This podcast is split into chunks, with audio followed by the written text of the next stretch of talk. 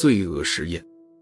连续几个星期以来，物理老师程默心中总有一种不祥的预感，他总觉得暗地里有双眼睛在盯着自己。他只好不停的工作，聊以忘却自己做的亏心事。他索性一次接了三个实验项目，带领着两个学生助手一起研究。他们分别是物理系的俊开和万里。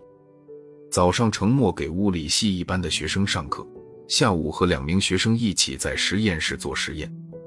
虽然程默心不在焉，但是在两名助手的帮助下，实验顺利完成。下午六点，他将实验数据录入电脑，准备晚上对数据进行整理。俊开和万里开始打扫实验室。程默注意到窗户上有些斑斑点点的污渍。俊开、万里，你们也把窗户擦一擦吧。程默说完，走出了实验室。好的，程老师。俊开说道。见老师走了，正在扫地的万里说：“俊开，最近我发现程老师魂不守舍的，好像有什么心事。我也不清楚，可能是累了吧。”俊开用力擦着玻璃说道。走出学校，程默开车回家。他看到西边的夕阳正一点点消失在他的视线当中。一如往常，礼拜天的晚上，程默来办公室办公。他正埋头在办公桌上处理数据，突然听到几声啪啪的声响，好像是从窗户外边传来的。他从窗户伸出脑袋，却什么也没有看到。实验楼对面有一座破旧的楼房，除此之外就是一片荒地。可能是飞鸟从这里经过吧，他心想。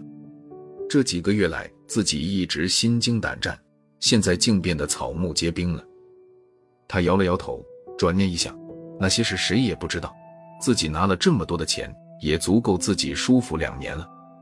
一个小时后，门被敲响，俊开从门缝探出脑袋：“程老师，数据处理完了吗？”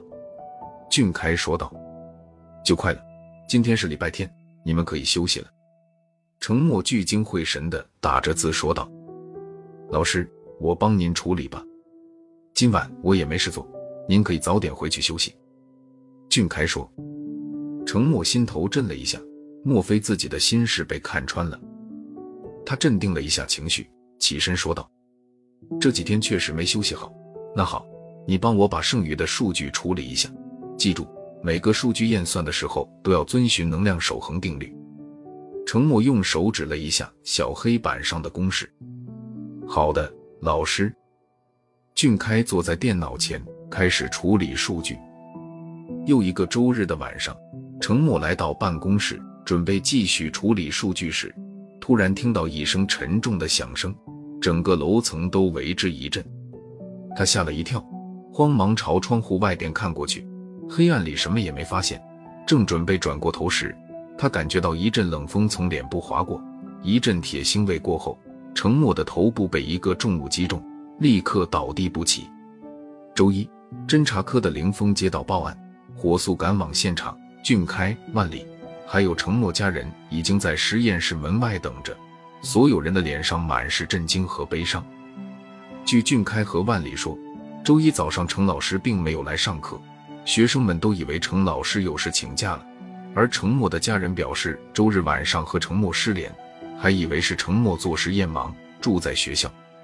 下午，万里和俊开一起去实验室帮忙做实验时，发现程默倒在地上，这才报案。程默头部受到重击而死，死亡时间是昨晚九点多钟。林峰注意到程默是面朝上躺在地上的，很可能是受到迎面一击。他看到距离程默只有五厘米的窗户在案发当时呈打开状态。林峰猜想，凶手会不会从一楼攀爬到三楼，然后再从窗户入室杀人？林峰查看后发现，从一楼到三楼的排水管道和窗户不在一条直线上，墙壁上也没有供攀爬的有力物体，这对凶手的攀爬造成了极大的困难。攀爬楼层进入沉默实验室作案的手法很快就被林峰否定了。实验室楼道的监控视频显示，周日晚上并没有可疑人员进入沉默的实验室。林峰从窗户探出头，和实验楼相对相距大约七米的距离是一座荒废的旧楼，旧楼和实验楼一样，都是五层建筑。据了解，这座楼由于年代久远不能使用，除了大门，所有其他小房间的门和窗户都在一年前封死。也就是说，从对面的窗户是无法射出物体进行杀人的。再者，相距距离远，射杀准确性会非常差。林峰所有的假设被自己逐一推翻，那么程默到底是如何被害的？凶手的杀人动机又是什么？林峰走出实验室，来到两座楼之间，助手石田紧随其后。林峰靠着旧楼的墙壁，抬头朝实验室三楼看去，忽然发现实验楼墙壁上的一个痕迹。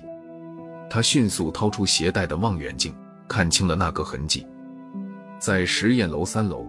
沉默实验室窗口附近有一个略微凹陷的坑，力道不小，才可以在混凝土墙面砸下这种坑。砸上去的物体在什么情况下具有如此大的能量？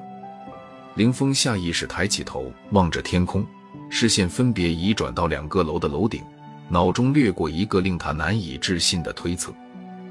他飞跑起来，直奔旧楼楼顶。石田跟着林峰也跑了起来，站在旧楼楼顶。视野变得开阔，林峰发现从这个角度看不到沉默的实验室，但是在楼顶的地面上，他发现了几处摩擦的痕迹。根据痕迹的程度，林峰判断很有可能就是那个重物在地面摩擦造成的。他拿起望远镜朝对面实验楼望去，在实验楼的楼顶发现了一个镶嵌在水泥中的铁棍。林队长，你看，坑的周围有很多像泥巴一样的污渍。石田惊讶地叫道：“林峰望去，在坑的周围有很多类似泥巴的东西粘在墙壁上。”石田，你去找个软尺。”林峰说道。林峰和石田测量了两楼之间的距离和实验楼楼顶到盛墨窗口的距离，发现两者的数值竟然意外的略等。林峰眼中闪过一丝光亮，开始调查和案件有关的人。万里对林峰说。最近他发现程老师总是魂不守舍。事发当晚，他回家了，家中邻居可以为他作证。而俊开说，周末晚上自己在和女友约会，事发时自己并不知情。程默的家人则说，最近他们也发现程默一副心事重重的样子，几个月前经常到银行办事，具体情况就不太了解了。林峰调查了程默几个月前的银行存款。发现，在几个月前，一笔十万元的巨款曾汇入程默账户，汇款人是一名在校生的父亲，名叫王志。林峰找到王志，王志不得已说出了自己曾贿赂程默的事实。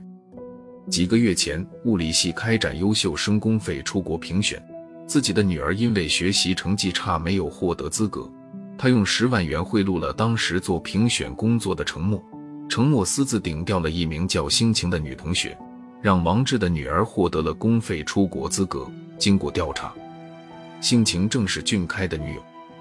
林峰找到俊开和星晴的时候，两人一口咬定说这是物理系的评选工作，他们不好说什么，更没有杀害程老师。此时，助手石田从学校体育器材室管理员那里得到线索，两天前器材室曾丢过三个铅球。俊开和星晴依旧不承认偷了铅球。林峰说出了自己的推理：他在登上旧楼楼顶后，发现地面上有重物摩擦的痕迹，看样子应该是有重物曾经存放在旧楼楼顶。对面实验楼上有一根镶嵌在水泥中的铁棍，应该是学校废弃不用的。但是林峰经过对距离的测量，产生了一个大胆的假设。凶手意外发现两楼之间的距离和实验楼楼顶到窗口的距离近似相等之时，便设置了一个物理单摆装置，用结实的绳子绑上铅球，放在旧楼楼顶，另一端系在实验楼楼顶的铁棍上，这样就形成了一个杀人装置。放下铅球，铅球就会做单摆运动，运动中的铅球质量很大，碰在脆弱物体上会造成极大的破坏。但是这样并不能准确杀人，毕竟这种实验需要反复尝试才能成功。凶手于之前一个月内，在绳子的一端系上橡皮泥，并找无风的天气在夜里开始实验。整个装置不断做着单摆运动，橡皮泥一次次打在玻璃上和窗户周围墙壁上。实验结束，凶手将装置拆除，并记下橡皮泥打下的位置，并不断对实验装置进行调整，以此提高准确性。所以在窗户周围的墙壁上发现了很多橡皮泥的残留物。周日晚上，凶手看到程默正在工作，并且窗户开着，就释放了第一颗铅球。铅球没有按照凶手预想的那样直接击中目标，而是偏离了一些，砸在窗户周围的墙壁上。林峰发现的坑便是这样造成的。由于事先有所准备，凶手立刻释放第二颗铅球。这一次实验成功了，铅球砸在正在往外查看的程默头上。作案后，凶手立即拆掉了钢绳，撤离现场。按理说，前一段时间。在打扫实验室卫生的时候，俊开总是抢着去擦玻璃，自己觉得奇怪，但是也没有多想。俊开和心情的嫌疑越来越大，不得已交出了偷来的三个铅球。林峰对三个铅球进行指纹鉴定，发现其中一颗残留着没有擦拭干净的指纹，另一颗铅球上发现微小血迹，经化验正是程默的。到此，案件终于真相大白。